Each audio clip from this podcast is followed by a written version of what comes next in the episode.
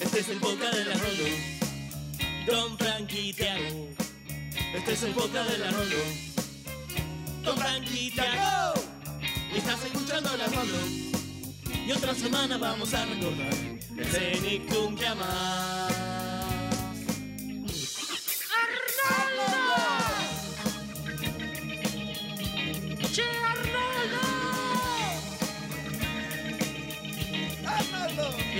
Escuchando la Rolo. Después de esto nos va a quedar cabeza de balón. Tiago. Frank, Ya vamos a comenzar. el Arnoldo Podcast. Buenos días, hombre pequeño. Ah, hola. Ah, ¿Cómo va todo? A un lado, malandrín. Arnold. Oye, Arnold. Hola. ¿Hay alguien ahí, amigo?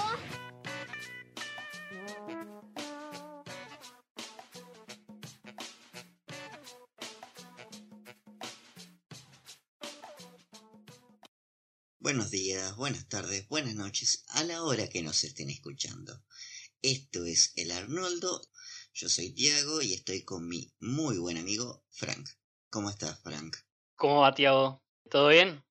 ¿Todo bien? Acá sufriendo calor. Semana totalmente abrumadora en la que hemos tenido, ¿no? Y Sí, se coincide mucho con uno de los capítulos que vamos a analizar hoy. creo que nunca vamos a tener un capítulo que nos coincida mejor. Creo que jamás. O quizá el verano que viene, no sé. Sí, acá por lo menos ya se calmó un poco y me puedo tomar unos ricos matienzos mientras empezamos con este programa.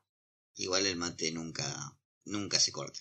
No, yo te diría que no, algunos lo reemplazan con TTT, con, con mate de té, pero para mí el amargo es intocable. Se puede tomar tereré, pero no se reemplaza en realidad. Vos estás tomando otra cosa, no lo estás reemplazando.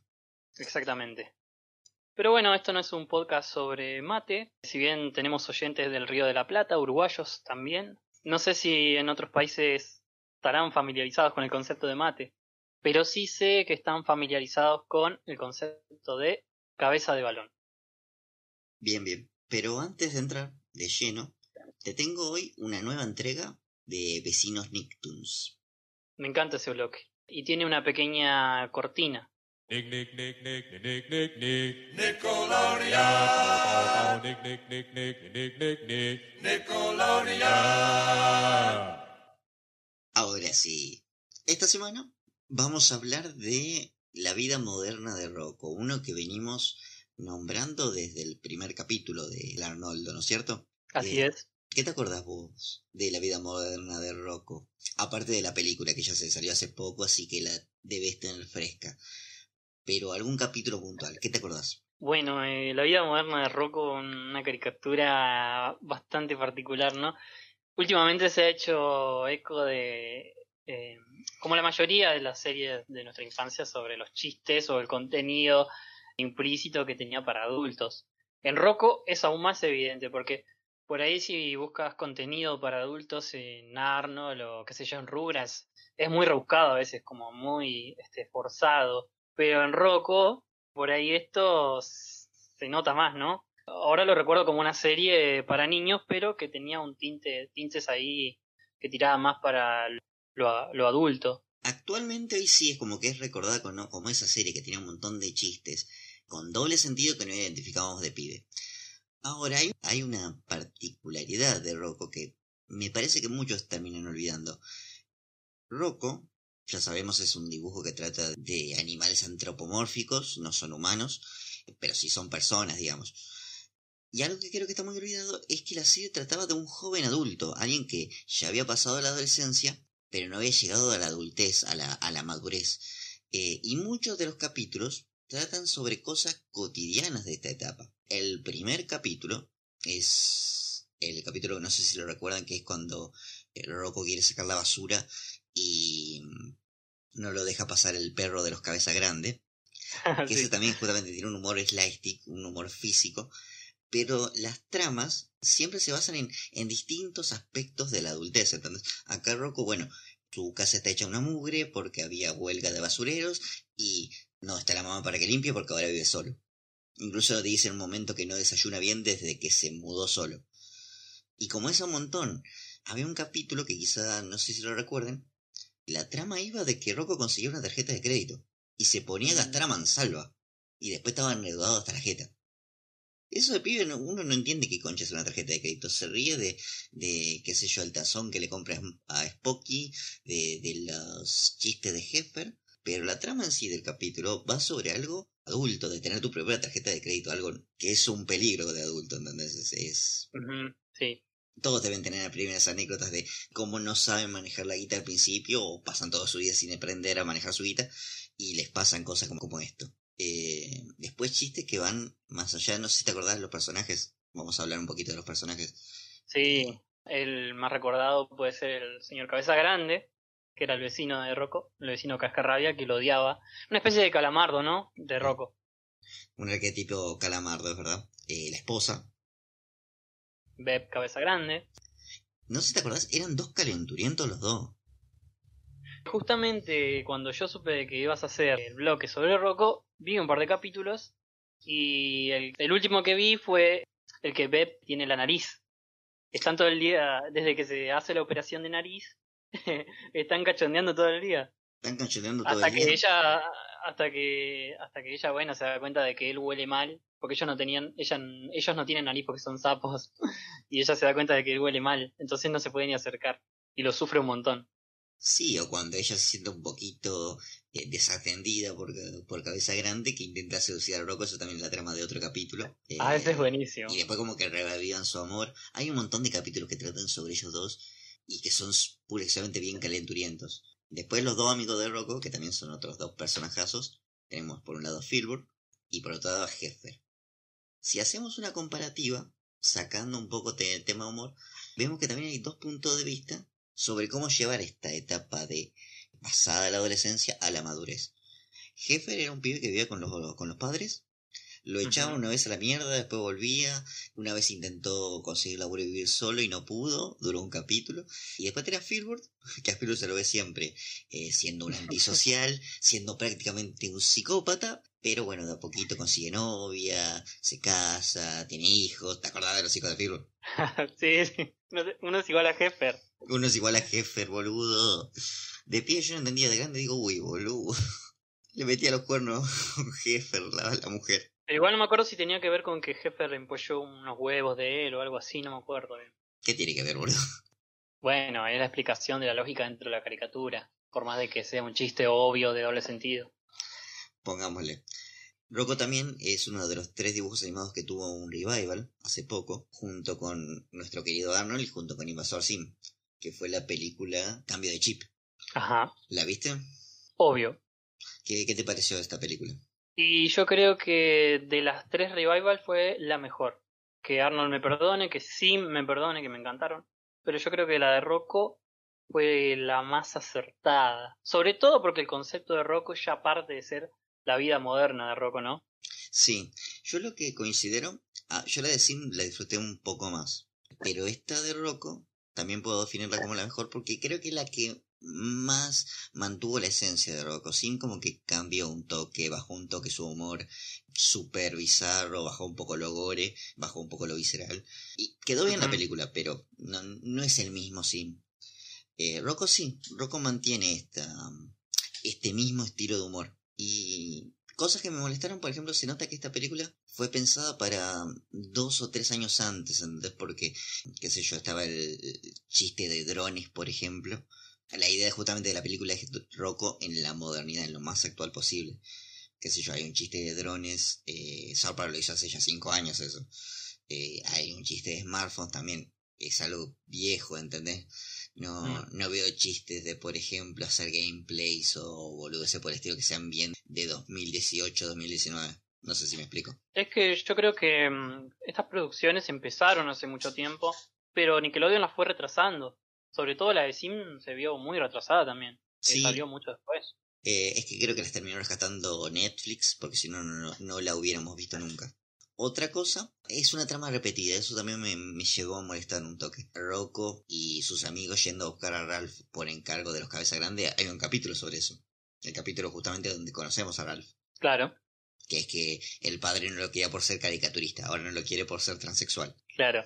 Eh, quizás es el mismo espíritu el del capítulo. Me recuerda también el capítulo de el señor Cabeza Grande siendo payaso y ocultándolo. ¿Qué capítulo hace? como haciendo este, parodia de lo que era ser un homosexual en esa época, de ser, salir del closet. Pero ahora ya lo hace explícito, digamos. No está haciendo analogía con otra cosa, sino que directamente es un transexual. A mí lo que me chocó un poco, sacando de lado eh, cuestiones políticas que sabemos que Netflix tiene. Netflix pone en personajes LGBT en cada una de sus entregas prácticamente.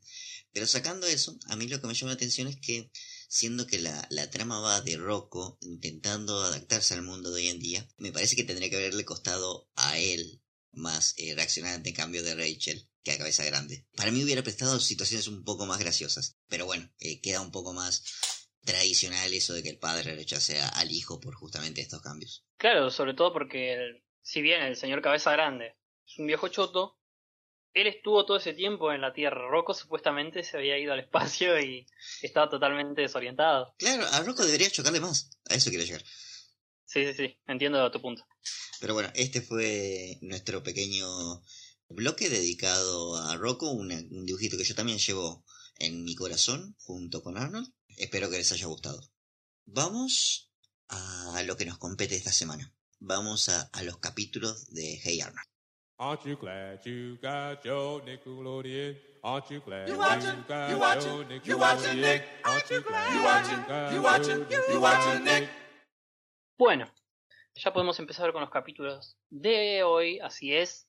Eh, esta semana, como ya habíamos anticipado, los dos capítulos que nos tocan son capítulo 6, el episodio 6, conformado por Qué calor, Heat en inglés y Nieve, Snow. Vamos a ir con el primero, que es Qué calor. Esta semana, entonces, tenemos básicamente el verano contra el invierno, el calor contra el frío, el fuego contra el hielo, los mates contra los teres, Scorpio contra Sub-Zero. ¿No es cierto? Totalmente, Team Invierno, Team Verano. Yo creo que esta dicotomía se va a trasladar a estos capítulos, porque también quiero decir que yo creo que marca la preferencia de- del equipo de, de Arnold to- estos dos capítulos, porque como este, retratan a cada estación, ya es una prueba eficiente de lo que opinan, ¿no? Sí, sí, sí, totalmente. el verano un infierno y la nieve ese maravilloso lugar lleno de nostalgia, melancolía, este, esa comunión que conllevan los juegos, el estar frente a una fogata, todo eso. Igual volvamos al hecho de que ellos son niños, ellos tienen vacaciones durante el invierno, así que bueno, obviamente van a preferir el invierno. sí, totalmente. Pero es, es curioso lo que sucede en, estos dos capítulos, porque ya vamos a ver que están conectados. Y no sé si vamos a tener dura- durante esta serie y en alguna otra dos segmentos separados y sean con- continuos, digamos. Porque ni bien termina uno, creo que es al día siguiente el siguiente capítulo. Vemos la transición de cómo eh, el final, la lluvia del final del capítulo se transforma en nieve, que va a ser la del siguiente. Estoy casi seguro que es el único, salvo por, bueno, los especiales de 20 minutos. Claro, eh, O son los dos segmentos separados. Yo hablo de dos segmentos separados. Me parece que es la única vez que he visto esto. No Mm, sé si lo he visto en otra serie. eh, los capítulos del diario, pero bueno, eso tampoco cuentan porque son justamente No, parte no. 1, parte 2 No, y no, parte no. 3. Exactamente, no, eso no, no contaría. Eh, tiene que ser como que traten de que sean dos separados de distintas historias. Pero bueno, ya nos vamos a meter en, en el capítulo. Se nos suma un nuevo guionista, un nuevo escritor, que es Jonathan Greenberg. Primer episodio que escribe para la serie. Debuta. debuta como escritor. Vamos a ver cómo le va. Em, ¿Cómo empieza el capítulo? A ver. Empieza en un sueño de Arnold, el habitué. Está escalando una montaña de, de helado. Hasta que, bueno, su, su confiable y totalmente egocéntrico despertador lo despierta. Despierta todo transpirado, asqueroso.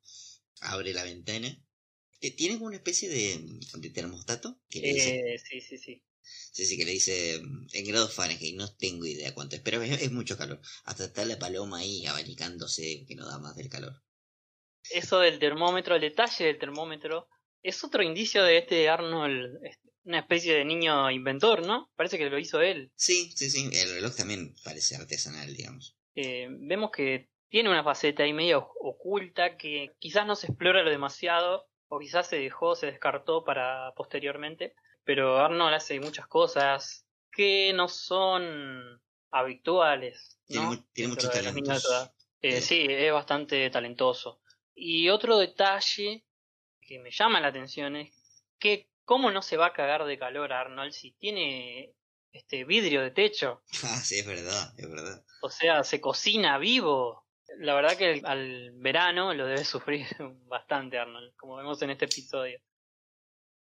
Vemos que el barrio entero Eh. está eh, azotado por la ola de calor. El único que la pasa bien es el señor Green, el de la carnicería, porque se encierra en el frigorífico y cierra la carnicería. Claro, eh, es como que vamos recorriendo las distintas realidades de todos los personajes. Es un capítulo, en realidad los dos son capítulos como bastante costumbristas, o sea, no se dedica más que nada el capítulo a mostrarnos cómo vive cada uno el día del calor y el día de la nieve, ¿no? Cómo, Sí. cómo se comporta cada uno. Sí. Eso es lo llamativo de estos dos episodios, a mí me parece. Eh, bueno, los pibitos, por ejemplo, están en la en el supermercado. Que como e- esta que vende Apu, la, la máquina de batidos, de, de no sé bien qué son, smoothies. Sí, ponele que son mil, milkshakes, malteadas, no malteada, cómo se batida. llaman, porque acá no hay eso, ¿viste? No No, estamos tan familiarizados con esa chatarra. no, bueno, eh, la máquina esa expendedora de esa bebida, que, ap- que aparentemente es como una, está hecha de helado, eh, los pibes se, se la avientan, digamos, se bañan en eso. Me suena que te queda todo pegoteado. Sí, sí, una, una. Aparte después te mezclas con la transpiración y quedas más asqueroso todavía, pero bueno. Sí, horripilante lo que están haciendo. Eh, Sid e Iggy. Y además, aparentemente hay una huelga de basura, Uy, sí. como Eh, detalle de que color. lo anuncian por la radio. Lo anuncia por la radio. O sea que mm, de acá afanaron para la película de Joker. Que Arnold se levanta, eh, ve a todos los inquilinos de, de la casa de huéspedes cagándose del calor. Aparece un personaje curioso, que es eh, Lana, eh, Lana Bates, es, eh, según la, la wiki de fandom de Arnold. Eh, tira su única línea en toda la serie. Sí, sí. ¿Qué Y es? aparte, que se presenta con un acento medio ruso. En inglés. Es verdad. Un acento exótico, por la frase, como la frase tan corta me cuesta identificarlo a mí. Yo diría que ruso. Pero eh, de Europa del Este, vamos a ponerle. Bueno, vemos que está, incluso la abuela habla elocuentemente, que Arnold dice hace tanto calor que la, que la abuela actúa normal, por no decir eh, coherente, por no decir no loca. Es curioso esa, esa parte porque mm, podemos escuchar el pensamiento de Arnold, que no es muy común eso, no, no sucede a menudo en la serie. El único recuerdo que yo tengo eh, de que podamos oír los pensamientos de Arnold, así como sucede en esta escena, es en la temporada 5 cuando le roban el Packard al abuelo. Sí, ¿Te acordás de ese capítulo? Mm, Sí, Y bueno, al final del capítulo él piensa, ¿cómo será tener abuelos normales? Me acuerdo. Sí, aparte igual la escena es medio rara porque es como que ni siquiera se frena un segundo a hacer ese pensamiento. Es como que insertaron ese diálogo ahí, entonces mientras iba caminando. Capaz que se olvidaron de animar la, de animar la boca, no sé. O simplemente fue al pasar. Bueno, vemos que están todos los, los demás inquilinos en, a- apuchunados ahí en contra del aire acondicionado, que se acaba rompiendo.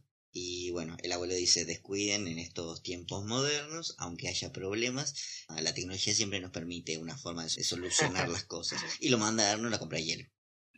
Eh, Arnold va al, al Tom's Market, un negocio ahí en una esquina, parece ser un hipermercado alguna de eso. mini. Eh, me llama la atención el cartel que nos muestran, que dice eh, café caliente y burritos a mitad de precio.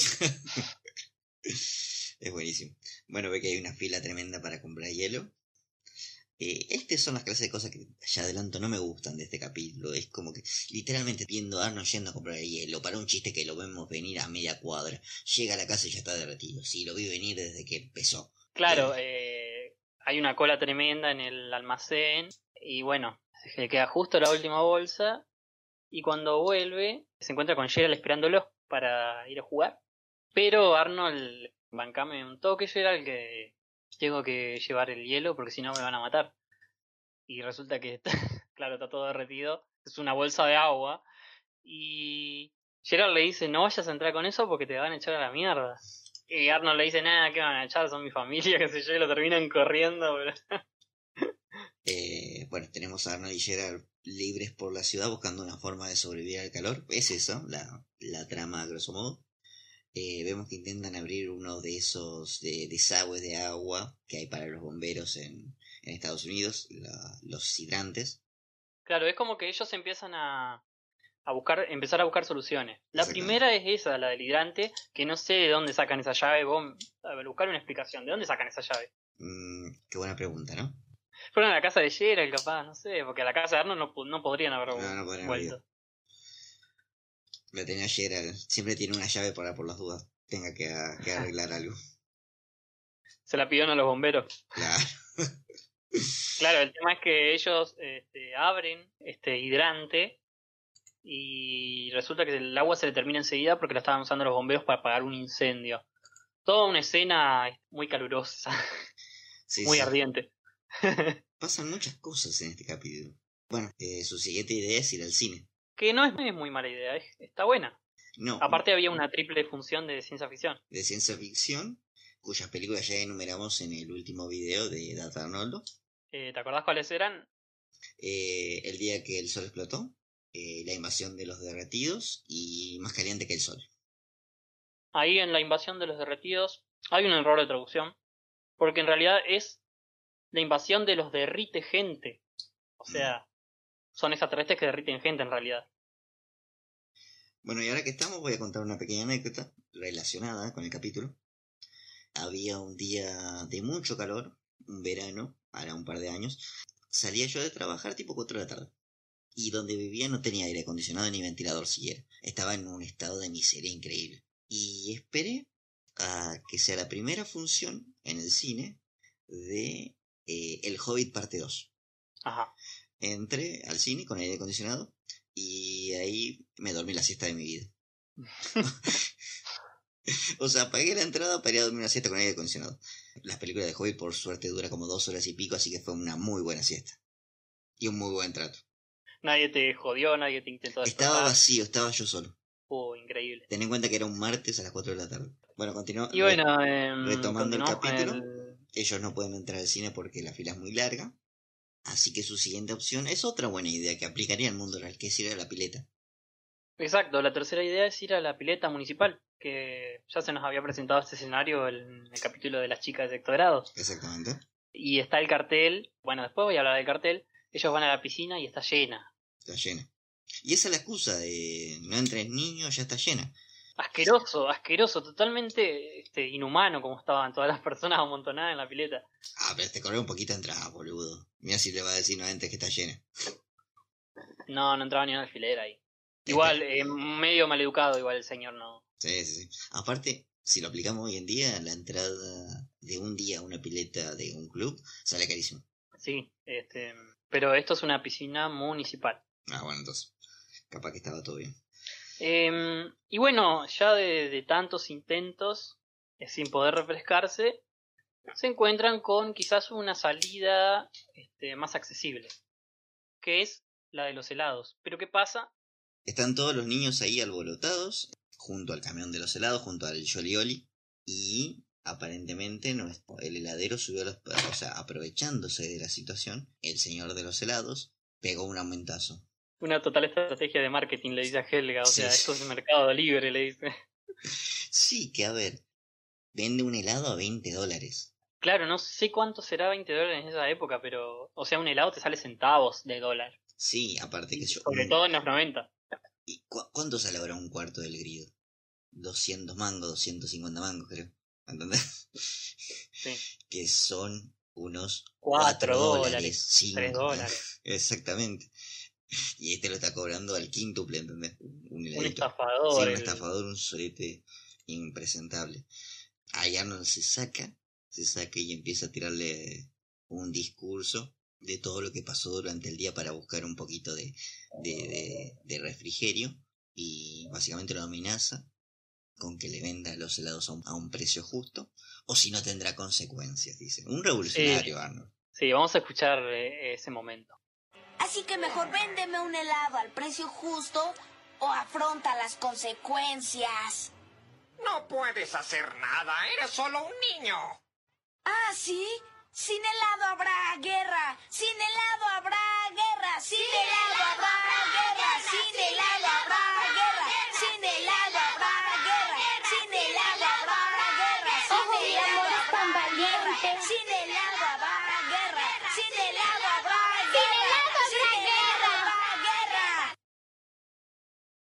Sin helado habrá guerra.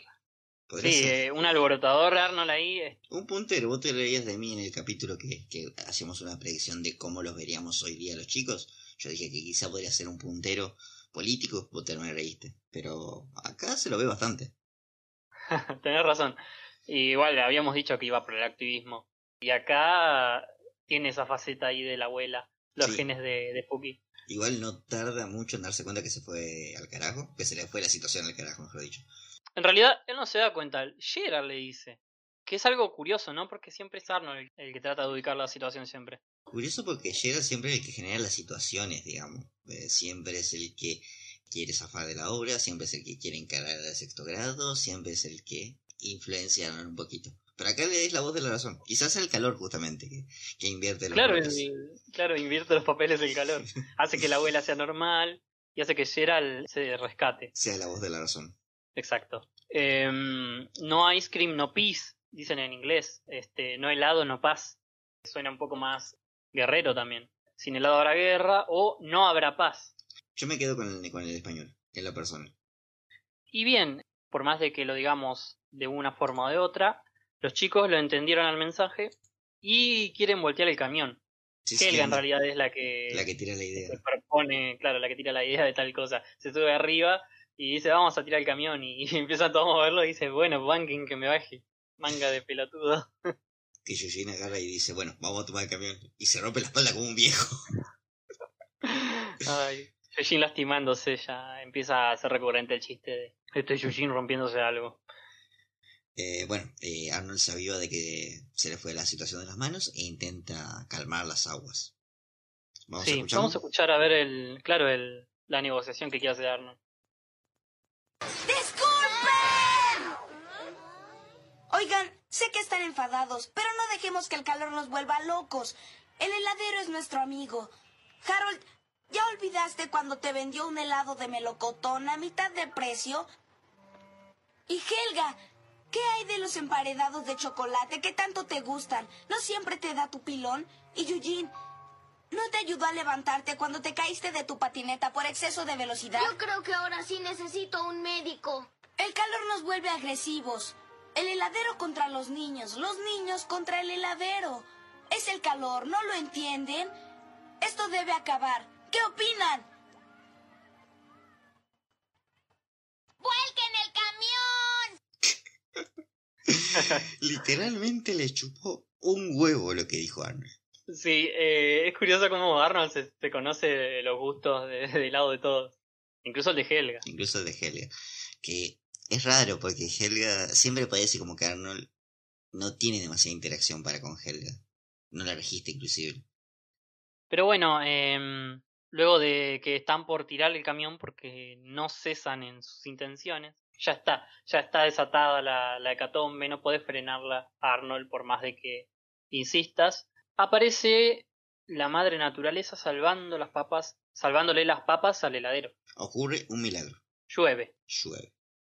Llueve y se ponen todos a celebrar bajo la lluvia. Como me voy a poner a celebrar yo si empieza a llover ahora. Cierro esto y me voy pongo a bailar bajo la lluvia. Exacto, calma las aguas la lluvia. El agua eh, básicamente viene a calmar las aguas.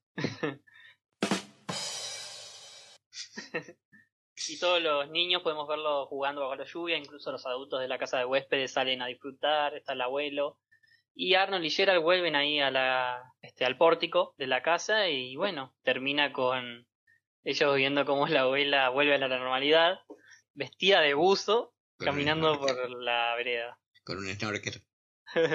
sí, y también cierra con un pequeño audio de, de la radio diciendo que se esperan fuertes vientos durante toda la semana y que cuando volveremos a tener un poquito de calor. Y así cierra el primer, la primera parte, el primer capítulo que es Qué calor. Eh, me parece, a mí me parece un buen capítulo, no me parece para nada este, malo. Yo te digo ya, es distinto a los demás porque más que una trama intenta mostrar este, situaciones. El hilo conductor obviamente es el calor, pero este, no está tan enfocado en la trama, ¿no? No es lo, lo fuerte del capítulo. Este capítulo describe muy bien mi semana, la semana de todos en general. Totalmente. Lo que es este, una ola de calor. No, no sé, no sé quién puede disfrutar una ola de calor así. La Eh, gente que tiene muchas piletas. que tiene pileta, que tiene aire acondicionado y que no eh, necesita medirse a la hora de, de pagar la factura de la luz. Exactamente. Básicamente 10 personas en el mundo. Más o menos. También representa muy bien el hecho de, a ver, cuando hace mucho calor y no tenés una fuente con el que refrigerarte bien, no tenés ganas ni de pensar, tu cerebro no funciona. Y sos capaz de tirar un camión de helado, no te importa nada. ¿Qué tal si pasamos a la trivia? Vamos con la música de trivia entonces. ¿Cómo no? Soy la abuela Calamidad. Un poco de aire frío es mucho pedir, ¿verdad? Bien, después de haber escuchado la ya clásica música de la trivia, voy a empezar a enumerar algunas curiosidades, algunos datos sobre el episodio Que calor. El primero es que es la primera y única vez, ya lo habías dicho vos durante el relato del episodio, eh, la primera aparición de Lana, Lana Bale. La oímos ahí con un acento medio ruso.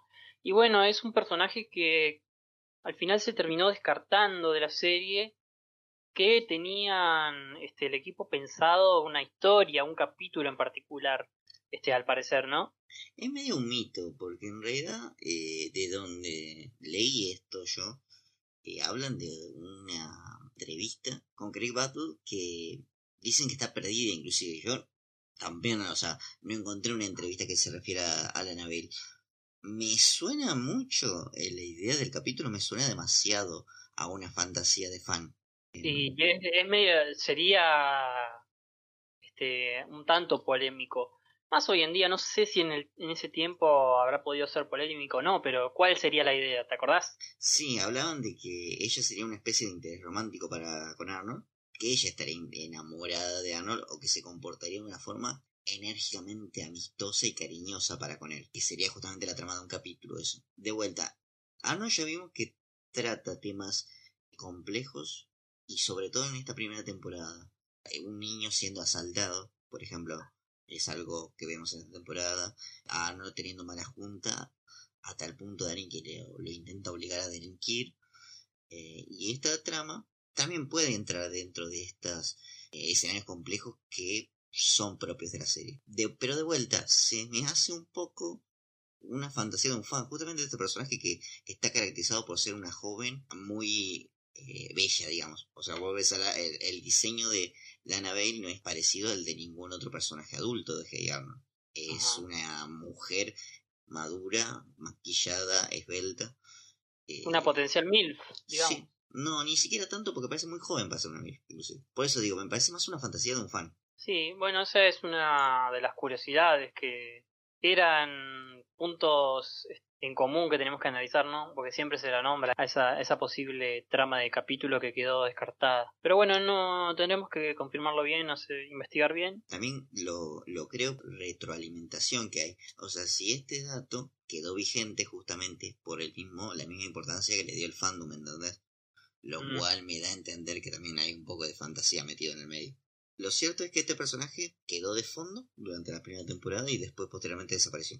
Sí, supuestamente Craig dijo, no lo he leído esto, que se mudó y le buscó la excusa fácil, como, como con el señor Smith, que también se mudó y nunca más vuelve a aparecer.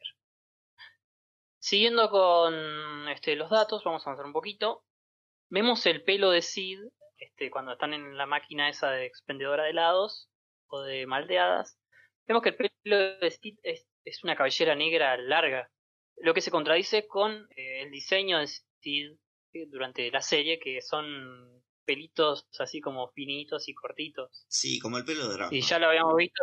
Claro, como el pelo de Rafa, exactamente. Será en función de la, de la escena, digamos, quizás eh, este, la decisión de darle ese diseño al cabello. O quizás es un simple error de continuidad. También estamos en esta primera etapa Eh. donde Sid no es un personaje demasiado que se le dé demasiada importancia. No, todavía no. Es más, todavía no. Eh, creo en la segunda recién va a tener un capítulo propio, dedicado, digamos, a, a él. Eh, bueno, después tenemos que en la radio eh, nombran la huelga de basura. Tenemos también que lo vemos ayer al no por primera vez, pero sí este cuando está usando sus ropas habituales, porque ya lo hemos visto vestido de fresa y desnudo. este, esta vez no está usando su clásica camiseta del 33. Quizás se le, derre- se le derritía el 33 del calor. Era manga corta este igual. Y sí, todos este, cambiaron eh, sus atuendos habituales. Sin embargo, Sid y, y ahí, eh, ahí se los ve vestidos con camperas. No están muy bien de la cabeza esos muchachos. El, est- el estilo antes que nada, che. Igual, viste que los dibujos animados tienen como dos o tres eh, diseños predeterminados y después los van intercalando. Diseño habitual, diseño de invierno, diseño de verano. Acá veremos un primer diseño, tanto de, el de calor, porque no es diseño de verano, es diseño de calor, y el de invierno. Sí, Me refiero en cuanto a, a ropa, en cuanto a skins. exacto, sí, sí, sí. Este, sobre todo en Gerald y Arnold, que son los más llamativos. El de Helga también es muy... me gusta. Pero bueno, ya vamos a analizar eso. Siguiendo con los datos, ya terminando esta pequeña trivia, hay una, no sé si es un error o qué, pero mm, en la continuidad de la, de la pelea ahí de cuando están volteando el camión, vemos a Ruth y a Phoebe y a Ronda también al principio del quilombo, cuando están reclamando al, al heladero que les venda barato y después cuando empieza todo esto de voltear el camión desaparecen algunos personajes, o sea como que hay menos chicos. Sí, sí, sí. Estaban ahí y después ya no. Capaz que quemaron las papas, vieron que quemaron las papas y se fueron a la mierda. Sí, sí, obviamente. Eso tiene explicación. Lo que sí no tiene explicación es eh, cómo Arnold cam- eh, Harold, perdón, cambia de color de la camiseta. Porque tenía puesta un azul y después la vemos vestido de blanco. bueno, sí, ahí sí hay un error de continuidad. Sí, sí. Son muy usuales. Si te pones a fijar hay un montón. De, se les dice goof en inglés. Eh, no sé, no sé bien cuál es la traducción de goof, Goof, no. pero bueno. Mm. Se les dice así. Y con esto terminamos la trivia y pasamos al siguiente capítulo que es nieve, ¿no? Exactamente. Nieve. Eh, el invierno es amor, muchachos. El invierno es amor. Sí, eh, no transmite eh, calor sino calidez eh, este capítulo. Ah, qué Sobre todo por, por las, las escenas que nos muestran, esto de, de todos conviviendo ahí, el barrio conviviendo con esto de la nieve, más al final del capítulo. Pero vamos con lo primero, ¿no? Que ya te había dicho que empezaba todo esto con una transición. Está lloviendo y de repente se transforma en nieve de la nada. O sea, yo no, no entiendo qué, qué, qué clase de clima tiene esa ciudad. Supuestamente está al norte de Estados Unidos, esta ciudad imaginaria, ¿no? Es por Seattle, por ahí, al noreste. Sí, igual esto me da a pensar que no pasó al día siguiente, sino ponerle después de dos o tres días, cuando ya, o sea, la lluvia era el preludio a la tormenta y después vino la tormenta de nieve. Pasa que en la radio se escucha al, al locutor que cabe recalcar que es Craig Battle, el que hace conductor, que después lo vamos a ver con su clásico cameo del conductor de radio, del Ned Nocturno. Nedel Nocturno, qué buen nombre para un DJ. Lo es. Bueno, eh, vemos la transición y dice en la radio que el viento se transformó en, en, en nieve de repente. y Da a entender que fue al otro día. Pero bueno, si queremos darle un poco más de realismo, vamos a decir que fue a los tres días. Hay también otro chiste con lo del clima, en temporadas posteriores también. Me acuerdo cuando Stinky tiene la calabaza Sí. y muestran una secuencia de cómo él cuida la calabaza en la nieve, en la, En la sequía. en el calor, en la sequía. Y él dice, ha sido una semana muy loca. o sea, todo transcurrió en una semana. Sí, sí, me acuerdo. me O sea, ya vemos que tiene un clima particular ahí, eh, esa zona donde vive Arnold. Entonces, este, Arnold despierta otra vez, te comienza de la misma manera el episodio, es un día, transcurre todo en un día. Arnold despierta, esta vez de vuelta con la radio, con el- la radio de jazz, y sube a la terraza porque se da cuenta de que ha nevado toda la noche. Que nevó y nevó muchísimo. Claro, nevó muchísimo y él dice que es la primera nevada de la temporada. El abuelo también justamente vemos eh, que el abuelo baja al pórtico, abre la puerta y dice lo mismo, es la primera, la primera nevada de la temporada. Y vemos ahí como un paneo ahí de todos los vecinos. eh. Nosotros no, so- no estamos familiarizados con la nieve, pero imagínate que te despertás y está toda tu casa rodeada con, con esta agua congelada y directamente tenés que limpiarla. Sí, sí. Eh, No sé si es equivalente a una inundación, pero es parecido, porque causa problemas la nieve. Si bien para los niños eh, lo vemos desde las dos perspectivas, ¿no? Vemos este, los niños contentos con la nieve y a los adultos, como el abuelo, este, fastidiados porque es trabajo extra. Sí, porque bueno, tienen la nieve ahí apilada, digamos, en la entrada. No le deja sacar el auto, no le deja moverse. Eh, así que nada, tienen que ocuparse de eso, tienen que también cambiar las llantas al auto para que puedan eh, ir por una calle llena de nieve. Y bueno, entre todas las cosas que se van a ir Sí. presentando a lo largo del capítulo. Eh, ahí cuando el abuelo está recogiendo el diario, tenemos a Iggy y este al Toby, al negrito, Sí, sí. que le falta el diente. que le falta el diente. eh, haciéndole bullying al abuelo, tirándole este, bolas de nieve y el abuelo ahí rabeando. Mientras tanto, Arnold se prepara para su día de nieve, pero antes quiere escuchar si cerraron la escuela. Esta clásica secuencia, casi lo hemos visto casi todos los dibujitos que retratan vidas infantiles. Eh, ¿no? Hasta en los mismos Simpsons lo hemos visto. Eh, cuando escuchan la radio para ver si cierran la escuela. Es eso. ¿Te acordás del capítulo de los. Simpsons que no la cierra El, Skinner? el único que no cierra. Y bueno, eh, a ver, escuchemos cuando Arnold está eh, expectante ahí. Cierren escuelas, cierren escuelas, vamos, cierren escuelas. Y ahora la lista de las escuelas cerradas. Sí, cierren la 118. La 112 cerrada. La 113 cerrada. La 114, 115, 116, 117... mm, no entiendo el siguiente número. 118, 118. Ah, sí, la 118 cerrada. Sí, sí. Ese suspenso. ¿Qué número sigue? Bueno, vemos que Arnold está feliz porque no tiene clases, así que se arregla para bajar a disfrutar de su día de nieve, mientras el abuelo hace una lista de todas las tareas extras que tiene, justamente por el día de nieve. Exacto, y Arnold hace la lista imaginaria de, de todo lo que va a hacer, hacer un muñeco de nieve, construir un iglú, hacer un ángel, todas este, cosas clásicas de, de la nieve. Pero bueno, el abuelo se lo topa ahí en la escalera, Arnold dice que se está por ir, y el abuelo le pide ayuda un- para sacar la nieve de la entrada antes de que se vaya. Y bueno, lo que Arnold accede, obviamente. En principio parece un, un- algo de un minuto, desde un ratito y basta. Claro, una gauchada. Bueno, se ponen a sacar la nieve de la entrada. A palazos, a palazos Ah, claro, a los- con esas palas gigantes que se usan para la nieve. Que todos los yankees deben tener una. Eh, va, los que viven en zonas donde suele nevar deben tener una sí o sí en la casa. Eh, como nosotros tenemos acá nuestros látigos y nuestras boleadoras para. Y la taba, y nuestras lanzas sí, sí. O la taba, también. o el machete. el machete. Mientras están limpiando el abuelo y Arnold la entrada, ve cómo todos se divierten. Y el abuelo tira ahí un discurso que dice así. Sí, la vida no solo es diversión. No es una fiesta eterna. Hay que trabajar de vez en cuando. Es el problema de nuestra sociedad. No hay trabajo ético. Esta debe ser la primera vez en la serie donde vemos al abuelo como un viejo cliché, ¿entendés? Como, como un viejo estereotípico quejándose de todo, de, de lo mal que está la sociedad actual y de cómo todo era mejor antes. Y no como el viejo piola que ya lo conocemos. Sí. Después de esta escena en la que el abuelo se queja de la, la ética actual, empezamos a ver un poquito a recorrer qué están haciendo todos los personajes del barrio durante la nevada. Primero vemos que mientras el abuelo dice eso, la abuela está andando en trineo con todos los perros Y con el cerdo. y con el cerdo.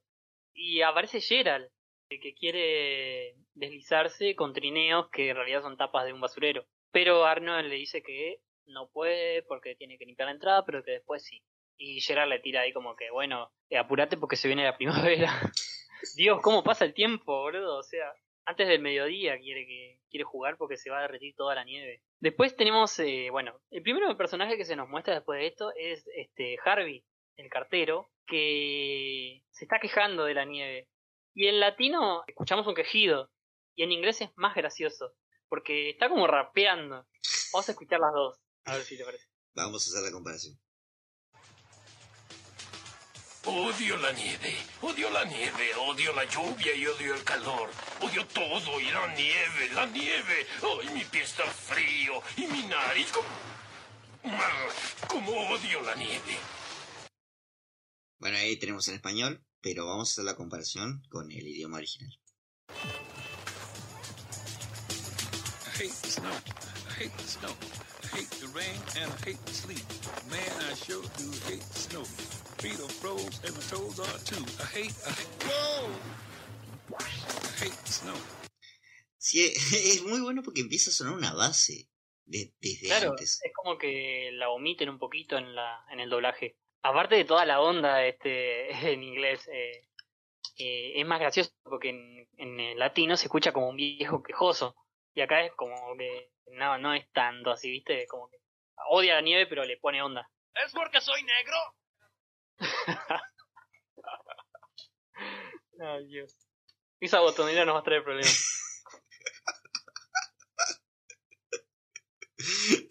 Bueno, eh, retomando con los personajes, tenemos a Harold, a Iggy y a Toby. Este, como siempre, ahí siempre están los tres, siempre son tres. Si no es Stinky y Sid, son estos dos. O este, algún otro personaje. Siempre son tres que, dos más que acompañan a Harold. Y están ahí como tirándole bola de nieve a los vehículos. Y sale una señora que es casualmente muy parecida a, a Harold. Pero no es Uno la te da, que, te da a entender que es la madre. Sí, pero posteriormente pero- conocemos a la madre. Y no es ella. Claro, este, quizás fue un primer diseño de la madre eh, descartado porque después vemos que la madre nada que ver. Sí, igual podrían haber usado el diseño de cualquier otra, eh, no sé, de la mamá de Gerald, qué sé yo, de alguna otra señora para que no sea tan confuso. Sí, sí, se presta a la confusión eso. Después de, de verlos como lanzan nieves, que los cagapedos, la señora Harold, ellos le tiran al autobús y hacen que se desvíe el autobús. Sí, sí. Y es muy graciosa la escena porque le tapan la visión y el conductor dice, ah, bueno, no puedo ver, todos vamos a morir. Y estaba la abuela con todo su, su trineo adentro.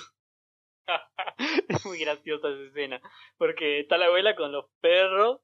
Y es gracioso porque la abuela va en trineo, se sube al autobús y después se baja y vuelve a andar en trineo. ¿Por qué tomó el autobús? Sí, no sé, aparte en latino dice algo como hay que rescatar a- al explorador, algo así, dice. Claro, la abuela está en su mundo ahí. Bueno, eh, ese choque causa que, bueno, Arnold y el abuelo habían terminado de sacar la nieve de la entrada, y bueno, ese choque hace que se llene de vuelta de nieve la entrada. Eh, Sí, y volver a empezar de vuelta. Che, ahora todo bien, pero eh, Harold se fue a la mierda, boludo, provocó un choque. Sí, totalmente. Este, no, por poco no vemos la segunda muerte en Arnold. Sí, por suerte el conductor estoy muy seguro que lo volvemos a ver, así que está vivo. Sí, sí. Este, después del autobús eh, y del eh, Arnold volviendo a, tener que sacar la nieve de la entrada, vemos a Eugene con su trineo ahí, este, un trineo que creo que nos da indicios de que Eugene también tiene una posición ahí como hijo único y los padres tienen un poquito de plata porque el trineo no es una tapa de basurero. No, tiene un tiene un trineo pipí cucú, un, un trineo posta. Eh, Como la bici, que era nuevita. me- se me hace medio como un hijo un mal creado, Yushin. No mal creado Sí. bien, porque Yushin es lo más eh, honrado y bondadoso del mundo, pero bastante consentido, digamos. O a mí se me da, se me hace que no le dan mucha bola, pero le compran todo lo que quiere. Eh, también, Algo así. también es posible. También es posible. Pero bueno, volviendo a, este, a esto de Yujin, se estrella contra un poste y se le cae la nieve encima. Lindo chiste también ese. Entonces pasamos, pasamos a, a una escena de Helga que todavía no la hemos visto, no la habíamos visto todavía en el capítulo. Que está este, mm, del otro lado del barrio. Creo que se nos da un indicio de dónde puede llegar a vivir Helga. Porque viste que nunca sabemos bien la distancia entre la casa de Arno y la casa de Helga. No sabemos si vive en el mismo barrio. Creo que no. Yo tengo entendido que es todo un mismo barrio. O sea, está el sector de la escuela y, y es ese barrio. Sí, puede ser. O viste que por ahí están los dos barrios pegados y no son lo mismo. Una calle los separa. El amor que está en mis sueños. Es inevitable que hicieras ese chiste, ¿no? Disculpame. No, vos sabés que No, sí. no. Olvídate. Es inevitable. Em, ¿Qué está haciendo Helga con Phoebe? Están haciendo muñeco de nieve. Este otro clásico divertimento de nieve, de días de nieve. Eh, pero está haciendo un muñeco de Arnold. y me encanta porque hasta los detalles de los, de los pelos con la zanahoria les hizo. Sí, sí, sí. Eh, Helga es experta en hacer eh, figuras a escala de, del cabeza de balón. Y me encanta porque le está por dar un beso y Phoebe lo mira como, la mira como, what the fuck. Y se hace la boluda y dice estúpido muñeco con cabeza de balón. Sí, igual como el día a día de Phoebe. Sí, ya está reacostumbrada. Encima Helga se molesta en disimular, cuando tranquilamente no tendría que hacerlo. Bueno, pero si no lo hace se vuelve real. Exactamente. Y bueno, parece que Arnold ya terminó después de todo esto, pero se rompe la caldera de la casa. Eh, no era un buen día para el abuelo y para Arnold, sobre todo. Bueno, el abuelo le pide a Arnold que en realidad da por hecho que lo va a ayudar a arreglar la caldera. Que todos se quejan lo- los... Los vecinos se quejan de que, de que no hay calefacción. Que no te voy a pagar alquiler si no arreglas, le dicen, lo amenazan. Agresivos. Cuando ya sabemos que ellos no tienen ni a dónde caerse muertos. Mira si se van a ir de la casa de huésped. Y de ahí siguen largo porque terminan de arreglar la caldera y se ponen a cambiarle las llantas al auto, a limpiarlo, a acomodar el garaje. Eh, sí, lo pone a laburar como negro Arnold, como se dice típicamente acá, a laburar como negro. Eh, el auto, la caldera, la cochera. Y en un momento, cuando creo que terminaron con la caldera, eh, este, viene Gerald.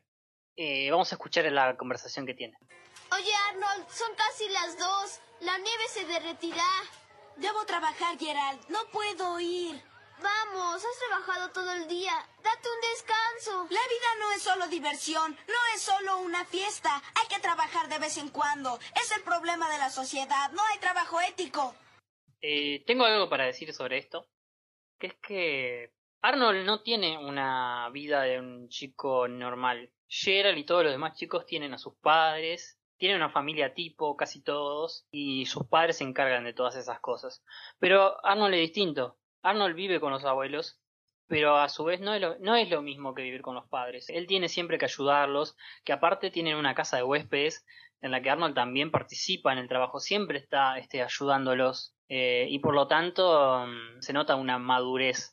A Arnold, viste que siempre lo vemos haciendo los mandados, siempre está haciendo cosas que quizás si tuviera padres o una familia más tipo, no los haría usualmente. Tampoco Vemos tiene, en Arnold cierta madurez. Tampoco tiene hermanos a quien acudir. El abuelo, si bien vemos que en un capítulo revelan que él tiene una salud envidiable para alguien de su edad, sigue siendo una persona mayor. Hay un capítulo dedicado enteramente a Arnold eh, yendo a cobrar el alquiler a los inquilinos, por ejemplo. Exactamente. Y no goza de ciertos privilegios que, que le puedan permitir, este, por ejemplo, disfrutar este día de nieve. Para él es un día más de, este, labores. Por más que él este, haya pensado que sí podía divertirse, vemos que le surgen estas situaciones a las que tiene que ponerle el pecho, de alguna manera. Y a lo largo de la serie, bueno, vamos a ver cómo se maneja Arnold. Que esto le da una cierta característica propia a él. Bueno, el abuelo escuchó la conversación que tuvieron Gerald y Arnold Ajá. y ahí medio que hace un clic. Sí, eh, le da un flashback. Se acuerda de una situación que tuvo él media parecida, eh, no sé en qué año más o menos, en el 40, en el 50, este, donde él está re- recogiendo unos leños. No sabemos si él estaba ahí en, en Hillwood o no, si él es de otro lado, no, no se sabe mucho de eso, pero ahí parece estar en una especie de, de campo, eh, donde justamente hay un día de nieve, tiene que juntar unos leños y aparece su abuelo, le tira una bola de nieve y medio que lo invita a jugar. sí. Y bueno, eh, recuerda esto y se sensibiliza con Arnold y se le ocurre una idea. Agarra la manguera y empieza a mojar eh, toda la calle, esperando que En se realidad eh, saca mangueras de donde no hay, porque empieza a sacar mangueras de todos lados de repente. de todos lados y empieza a mojar toda la calle. Con una música excelente, una genial música de fondo, me encanta. Otra cosa también bastante peligrosa, vemos que ahí que de fondo todavía está el colectivo estrellado, el de la escena anterior. Sí, sí, este, no me había percatado de ese detalle, tenés razón. Eh, bueno, cuando la, la calle está congelada, eh, el abuelo pega un grito anunciando que hay una pista de patinaje para patinar. Y salen tanto los vecinos de la casa de huéspedes como los chicos a hacer un juego de hockey. Me encanta cómo sale la abuela toda luqueada de... Sí, sí, sí. para- Sal- sale para darlo todo. Totalmente. Eh, Se prepara el toque. Encima Sí, todos se preparan al toque, porque salen todos ahí este, para patinar, ¿verdad? Se ve que estaban esperando que alguien lo hiciera. Sí, sí, sí. Eh, también están todos con. Algunos con palos de hockey, de verdad, algunos con palas, con raqueta. Vemos que Yushin eh, se armó una especie de portería con una raqueta. Ernie también se armó una portería con un mazo. También hay a las vueltas un par de patinando así simplemente, no jugando, como que está, está Oscar y, y Susie patinando como pareja, está Ruth de fondo. Sí, es- y se arma alto partido. Sí, se arma alto partido también. Alto partido. Es como. Es una escena también muy típica de barrio. No juegan al fútbol como se, arm- se armaría un picado, pero se arma ahí un- se arma un picado, pero de hockey. No, Eh, me encanta cómo se preparan todos ahí para jugar. Acá aprovechamos los días de lluvia eh, para jugar en el barro al fútbol. También, sí. Vendría a ser más o menos eso. Y bueno, se arma alto partido, mientras Arnold está juntando la leña atrás en el patio trasero de la casa de huéspedes. Totalmente eh, concentrado en, en las tareas, viste, ya se olvidó del juego, se olvidó de todo Arnold. Está como comprometido. Comprometido con el trabajo. Pero bueno, eh, se imagina a sí mismo esquiando, eh, así en una montaña, y el abuelo lo sorprende tirándole una bola de nieve y lo invita a jugar. Sí, sí. eh, siempre tiene esos sueños matutinos Arnold, eh, eh, siempre soñando despierto. Y tiene ahí un pequeño diálogo que este, cierra este, este, este círculo de, de la típica frase del trabajo ético. A ver, vamos a escucharlo. Es el problema actual de la sociedad. ¿Qué? ¿No hay trabajo ético? No, que no hay juego ético. Dice, no hay juego ético. Este, Arnold le pregunta si está bien y dice, ¿cómo que, cómo vas a preguntar eso? Obvio que está bien. Todos tenemos que divertirnos también. Se contradice un poco el abuelo, pero bueno, cambió un poco el humor, ¿viste? Eh, Ya está terminando el día y quiere relajarse, ¿viste? Todo el día juntando nieve no debe ser muy agradable. No, además digo, bueno, eh, eh, Arnold se portó bien, lo, lo ayudó todo el día, así que se merecían un ratito. Sí, se recontra, me decía Arnold. Y bueno, vemos que se arma el partido, Arnold se mete, eh, hace un gol, le hace un gol a Yushin, Helga lo ve pasar ahí. Y también Arnold ve a Ruth patinando ahí, no sé qué hacía Ruth. Le hace Y ojitos. lo ve, ajá, le sonríe, no sabemos si es un delirio de Arnold, o posta le sonríe. Le puede sonreír tranquilamente. No, no Sí, sé. Eh, está Lana, está Lana con un tutú bailando también sobre hielo. También, están todos, están todos totalmente disfrutando de la nieve ya, eh, disfrutando los últimos, las últimas horas parece, porque a la noche ya todo desaparece, según dijo Gerald. En realidad no, porque se Eh. anochece y ellos están ahí con- haciendo un fogón y todavía están en la nieve. Es más, el capítulo cierra eh, con que comienza a nevar de vuelta. Y ahí empiezan los créditos. Sí, con una bonita música de fondo. Una bonita, eh, me encanta la escena porque, bueno, eh, se nos muestra ahí el panorama, todos patinando en la calle de Arnold, y se, claro, se arman una fogata y te transmite, justo con la música, este, la música de Jim Lang, obviamente, que es el que musicaliza toda esta serie, este, que le da ese toque, viste, en medio Navideño. navideño, sí, pero más que nada te da esa sensación de calidez, de comunidad, de nostalgia también. Es una mezcla de sensaciones que te, te transmite el capítulo. Por eso me gusta mucho. tiene la misma vibra que eh, los especiales eh, de televisión de los Peanuts. De hecho, ya lo ha explicitado varias veces eh, Craig, la influencia que ha tenido los Peanuts sobre Arnold. Recordemos Charlie Brown, este, la historieta, que se hizo adaptaciones para TV especiales y uno, el primero fue uno de Navidad. La Navidad de Charlie Brown. Exacto. Que es un especial precioso. Sobre todo mm, este, por la música también, porque es muy particular. Esa música yacera, eh, que le da el toque, ¿no? Eh, creo que es lo que lo distingue. Y este capítulo transmite esa misma, esa misma energía para mí. Yo creo que Craig y el equipo trató de buscar, y yo creo que lo consiguió a su manera, ¿no? Y termina con el cielo. Y los copos de nieve cayendo y la música eh, sonando en los créditos. Y así nosotros también terminamos este capítulo.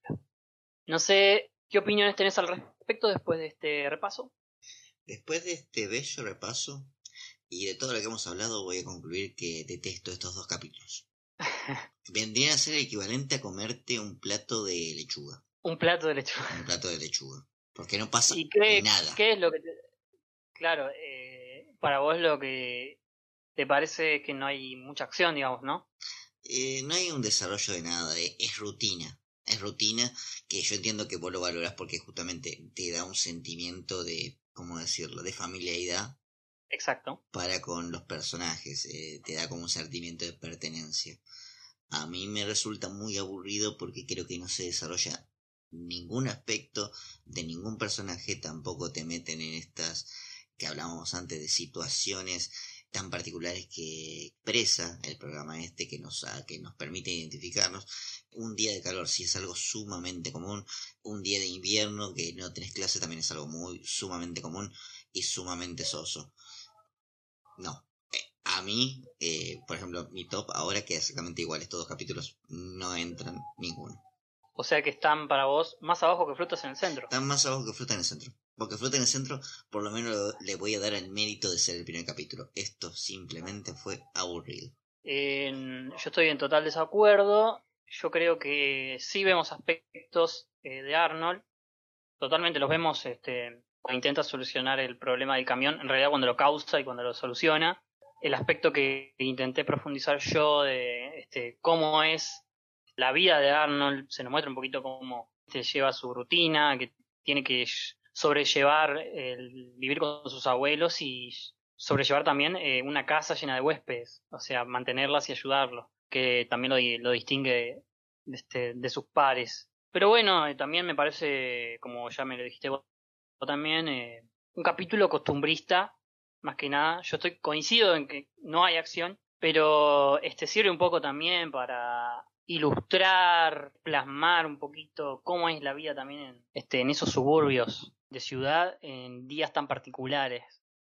A mí me parecen bellos capítulos y para mí sí entran en mi top 10 y van a desplazar a Frutas en el centro y, a, y al de las chicas de sexto grado.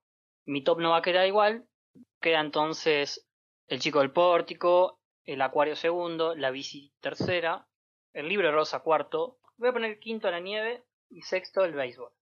Calor va a quedar séptimo, El viejo edificio octavo, la decisión noveno y la gorra décimo. Entonces después en redes sociales vamos a pasar en limpio el top en algún posteo para, para que quede ahí. El mío, yo ya dije, no, no cambia. Eh, habiendo ya este, plasmado el top, tenemos la trivia todavía de este capítulo. ¿Te parece si pasamos a la música de la trivia? Vamos a esa hermosa música de la trivia. Ah, estoy bien.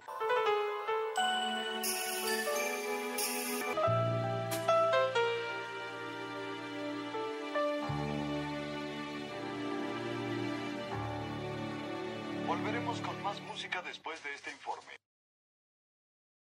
Bien, después de haber escuchado la música de la trivia, vamos con algunas curiosidades, observaciones y datos del capítulo Nieve. Primero, tenemos que decir que acá hay algo canónico que va a ser importante después en un capítulo especial de esta temporada. El señor Hyun, en, una, en la discusión con el abuelo, te nombra que él es de Vietnam que nació en 1949. Algo que va a ser importante después porque este, va a ser clave en el especial de Navidad, ¿no? La historia del señor Hume, Sí, sí. el background. En este momento no estoy recordando si durante el especial de Navidad él aclara que es Vietnam. O sea, te- por la misma historia y por el mismo flashback te re das cuenta que es Vietnam. Pero no me acuerdo si lo dice puntualmente. En todo caso, acá ya lo explicitó, digamos. Eh, sí. Es vietnamita. Este, veíamos rasgos ahí. Recordemos que el señor Hume en inglés es señor Wang. Se pronuncia Wang, no señor Hume. Es curioso la decisión del doblaje de cambiarle la pronunciación. No, no sé en qué irá eso. Ten en cuenta cómo fue evolucionando el doblaje. Hoy en día estamos bastante más internacionalizados que antes. Sí, olvídate, olvídate. Eh, Pero eh, sí. cambiarlo así es muy drástico también, ¿viste? Pero por lo menos no le pusieron señor Pérez o señor Godínez. Claro, claro. Pero sí se buscaba darle a todo una fonética mucho más amistosa cercana al español. El ejemplo que siempre me viene a la mente y es el más icónico es, por ejemplo, en Star Wars reemplazar la palabra Jedi por Jedi en el Mm, doblaje sí. clásico. Totalmente, sí. Es más, este, a mí se me hacía muy confuso porque a mí me parecía que los que decían Jedi estaban mal, porque siempre se escuchaba Jedi en el momento que empecé a ver Star Wars de pequeño, donde ya estaban las películas de la segunda, de la precuela, digamos. Sí, sí. Pero en los doblajes clásicos, los doblajes originales de la trilogía original, estaba doblado como Jedi. El regreso el, del Jedi. el regreso del Jedi, mi viejo lo conocía como el regreso del Jedi. Exactamente. Que es Jedi, me decía, no, no, no me vengas con esa vaina. Pero bueno, esto no es el Star Warsito, ni el Star Warso. El Star Wars. Esto es el Arnoldo y estamos en la trivia de nieve. Este, tenemos también una curiosidad, que es que es la primera ocasión en la que Yushin tira su famosa frase Estoy bien, cuando se le cae la nieve en el trineo. Otro punto más para la continuidad. En realidad creo que fue un estudio de, de marketing que dijeron, che, este pibe necesita un latiguillo. Estoy bien, quedó bien. No creo que esté muy alejado de lo que estás diciendo. Aparte, ya con que le dieran eh, énfasis a Yushin en el primer capítulo, marcaba que iba a ser importante. Si bien viste que no es un este un re amigazo de Arnold como ayer. eh.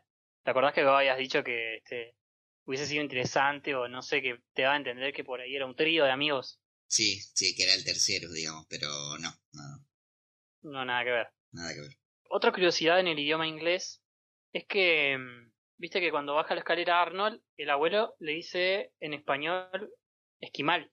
En inglés le dice Nanook, haciendo referencia a un documental de los años 20 que es considerado el primer documental de la historia, que se llama Nanook el esquimal en español. El director que es eh, Robert Flaherty.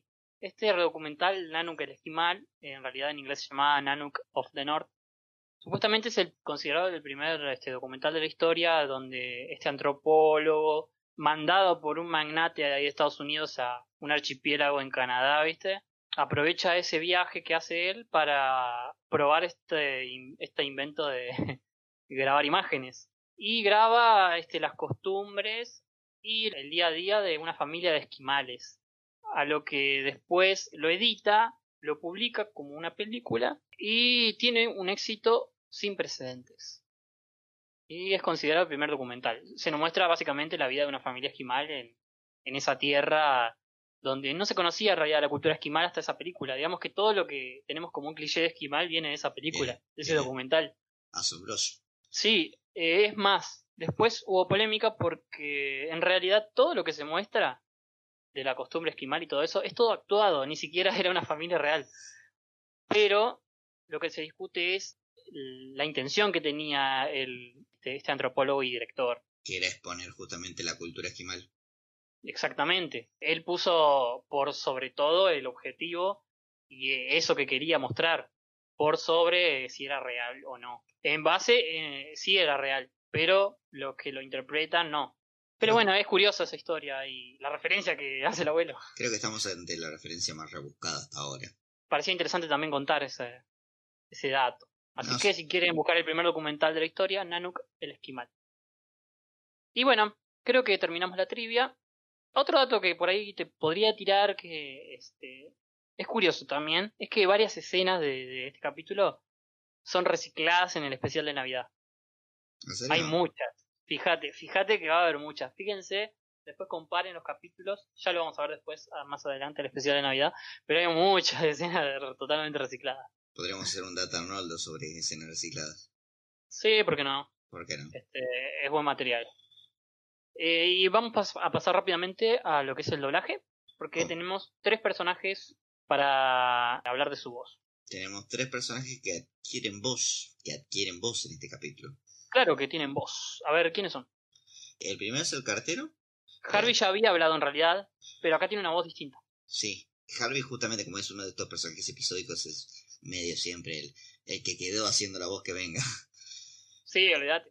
En este caso es Alfonso Mellado, que lo conocemos por papeles. Siempre vamos a tirar este, los Simpsons porque nos parece el más familiar, digamos, las voces más familiares y de donde le sacamos las bichas al toque. Aparte tiene tres personajes en esta ocasión, y salían bastante. Sí, sí, acá Alfonso Mellado hizo la voz de Snake. La, la, la voz que más conocemos de Snake es Alfonso Mellado. Ya la cacharon al toque. Es Apu en algunas temporadas. Es el gordo de las historietas. Y por ahí alguno que mire South Park lo puede conocer como la voz de Chef. Y los que les guste el anime podrían conocer a, al señor del ramen de Naruto. Eh, a ver, eh, escuchemos un poquito de Alfonso Mellado. Quédate donde estás. Mueves un dedo y le vuelo la cabeza a este ebrio. Uh, ¿Quesos? ¿No comes queso, Apu? No, no, señor. Ningún alimento que sea de animal. Bien, ¿qué otra voz tenemos? Después tenemos a, a la- al único diálogo de Lana, de Lana Bailey. Sí, ¿y en latino quién lo hace? Olga Hidney, que es alguien que también creo que ya nombramos, es la, la voz Sí, de la nombramos. abuela durante las posteriores temporadas. Hace la voz de la abuela durante parte de la tercera temporada, pero recordada por cuando la abuela dice mentiroso, mentirosa. Mentiroso. Sí, creo que también hace de Miriam, si la memoria no me falla. Sí, sí, sí, tenés razón. Creo que es la primera voz de, de Miriam, también habíamos dicho. Pero bueno, vamos a escucharla, a ver. Oye, Arnold, ¿qué pasa con tu cabeza? ¿Perdió fuerza con el corte? ¡Mentiroso! ¡Mentiroso! ¡Mentiroso! ¿Ya quieres callarte? No lo estoy inventando. Más información a las 11. Arnold, un poco de aire frío es mucho pedir, ¿verdad? Y bueno, eh, nos queda la última voz, que es la del heladero. Esta probablemente sea la más reconocible de todas las que hemos hablado hasta ahora. Porque está en multitudes de, de producciones. Creo que es la única todavía que no, no tiene nada que ver con los Simpsons. No estoy seguro. La voz del heladero es Gabriel Gama, que es Brock, Brock en Pokémon, Io Asakura en, en Shaman King, es Maximilian Pegasus en Yu-Gi-Oh! Oh, sí. Eh, escuchemos un poco de, de- de estas voces. Bien, entonces, ¿qué tal si lo arreglamos como hombres de negocios? Aceptaré usar tus sistemas si aceptas una petición mía. ¿Qué? Te llamas Manta o llamada, ¿cierto? Anda, ven conmigo. ¿A dónde está Ryu? Ay, ay, su Alteza. Mi pie, mi pie. Ay, mucho mejor. Sí, totalmente reconocible. Aparte también es Toby de la pequeña Lulu. ¿Te acordás de la pequeña Lulu? ¿Cómo olvidar a la pequeña Lulu? Creo que a las 6 de la mañana lo pasaba, me acuerdo. No, Yo lo miraba antes de ir a la escuela. no sabría decirte. Igual tiene el mismo origen que Peanuts eh, y, y Garfield. Era un, una niña de historietas. Sí, sí. Una especie de mafalda, ¿por qué no? Sí, sí, sí. Puede ser. Tenía cosas. Eh, creo que eso es todo lo que tenemos para recalcar del doblaje. Así que vamos a repasar los capítulos que tenemos la semana que viene. La semana que viene tenemos un capítulo vinculado justamente con la fecha, vinculado con, con el Día de los Enamorados. Que más o menos. Oh, el día de, de los enamorados, o mejor conocido como San Valentín. Sí. Tenemos. ¿Cómo sería en español Operación Ruth? Operación contra Ruth, Operación Ruthless en inglés. Ruthless Operation, algo así. Y, eh, y el terreno baldío. Eso no tiene nada que ver con San Valentín, pero es un muy buen capítulo. ¿Qué preconceptos tenés de ellos? ¿Buenos capítulos? El Operación contra Ruth, voy a ser honesto, eh, no me acuerdo demasiado, pero el del terreno baldío sí lo recuerdo como, como un bonito capítulo. Y bueno, lo veremos la semana que viene. Así que nos vamos despidiendo con la cortina. por favor.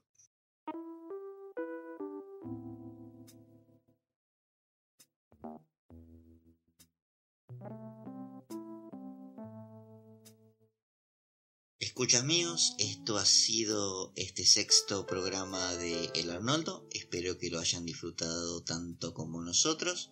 Muchas gracias por acompañarnos. Aprovecho para saludar un par de personas que nos han estado escribiendo. Gerard López, a Ramshit y a Mika Emoticón de Carita. Muchos éxitos con tu final. Eh, bueno, Tiago, este ha sido un placer como siempre, como todas las semanas. Gran capítulo el de hoy. Quiero aprovechar también para saludar a nuestros amigos de Podría ser peor, a Gabo y Agus, que nos han nombrado en su nuevo podcast, en el, capítulo dedicado a Invasor Sim. Búsquenlo. Podría ser peor. Me, sí, eh, me gustó mucho el de Sakura. También les mando un fuerte abrazo por eso. Recuerden que tenemos redes, eh, Facebook, Instagram, Twitter, Pueden escucharnos no solo por YouTube, sino por Spotify y por Evox. Y sin nada más que decir, nos despedimos hasta la semana que viene.